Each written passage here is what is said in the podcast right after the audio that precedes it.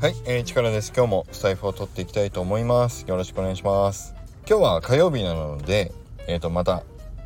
今日もやってみたいと思います。アイビスペイントのお礼流の書き方講座ということで。いや、前回、先週のアイビスペイントのね、講座で、僕そうなんですよ。すごく、あの、奇跡的に NFT ハッシュタグのランキングで1位をいただきましてありがとうございました。ね。なぜいただけたのか全くわからないんですけど、いやもうこれはメリティホッペさんにね、あの見つけていただいて、本当に嬉しかったです。なので、まあ、続けていっていいんだよっていう言ってくれたんじゃないかと思うんでね、アイビスペイットのそう放送回もまた続けていこうと思います。はい。ただね、放送回数じゃない再生回数が劇的に増えたかっていうとそうでもないので、まあどうして1位をいただけたのかはわからないけれども、まあね、やってみることはいいだろうということで、今日もあの話をしていきたいと思います。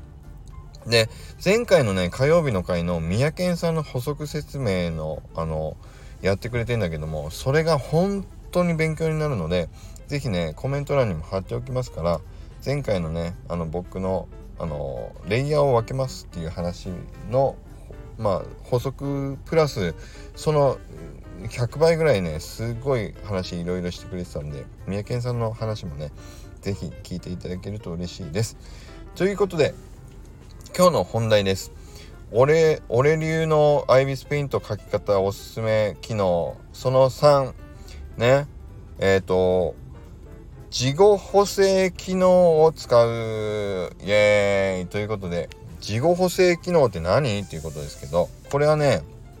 あのラケさんに教えてもらったんですよ僕も。で指で線をシュッて引く時に、まあ、ペンで引いても一緒なんだけどもやっぱり手手がブレるでしょ？で線がブレるんですよ。で左だけなで方さんのようにあのそう肩さんのようにねあの絶妙なブレをわざと作ってそれがあのその個性作品の個性になってる方は別として僕なんかはもうそうまっすぐもブレたり曲線もブレたりするっていうのはやっぱりねあのそういう線の味を出す時にはいいんだけど狙って出すんだったらいいんでしょうけどえっと、まずは綺麗にな絵を一回描けるようになろうとした時にはやっぱりねこの事後補正っていう機能を使うといいなというふうに思いました。でその事後補正が何をしてくれるかというと線がちょっと自分でね手書きでフリーハンドでバーッと描いた時でも勝手にその線を自分で引いた後にヒュンとまっすぐの線にあの手直ししてくれるんですよ自動的に。だから曲線描いたり丸を描いたりカーブを描いたり例えば顔の形をちょっとねほっぺたの辺りとか頭の辺りとか顎のラインとかね例えば描く時もあの自動的にある程度の補正を自動的にして綺麗な曲線カーブを描いてくれたりするんです。ででこれでもちょっとねあの慣れないと自分が思い描いているところのカーブに綺麗に描けない時もあるんだけどそれでもフリーハンドでこうちょっと歪んでしまった曲線を描くよりはあの断然綺麗に見えるので見栄えは綺麗に見えますから是非ねこの事後補正機能っていうのを使っていただくといいと思います。でどこでその機能を使えるかというとそれを説明したいんですけどまずあの画像で自分のね絵を描いてるキャンバスを開いてるところの右上にあのねスマホの右上ねアイコンが5つぐらい並んでるんですよ。でそこのあの丸く形取られたアイコンの右から3つ目ねだから6つ並んでるからちょうど真ん中なんですけどそこに人差し指のマークが書いてあるんですね1本みたいに指の形をしているえーと、人差し指をこう突き出しているようなアイコンの絵があるんですね。でそれをクリックして一番下から2番目に「補正方法」って書いてある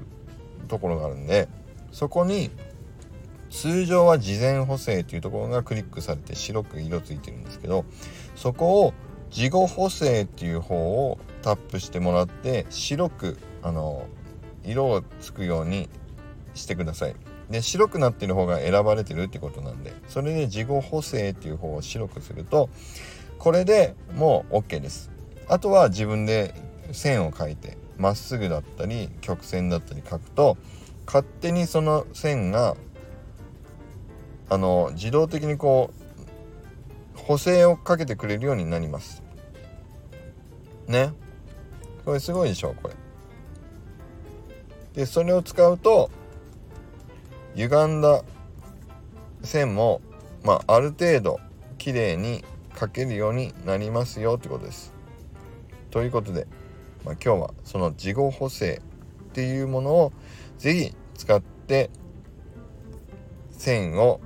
書いてみてくださいということになりました。またねもっといろんな細かい話とかねいや自己補正は使いすぎない方がいいよとかあるかもしれないけど。その辺は多分三宅さんがまた説明してくると思うので三宅さんにお任せしたいと思います。それではまた今日も良い一日を。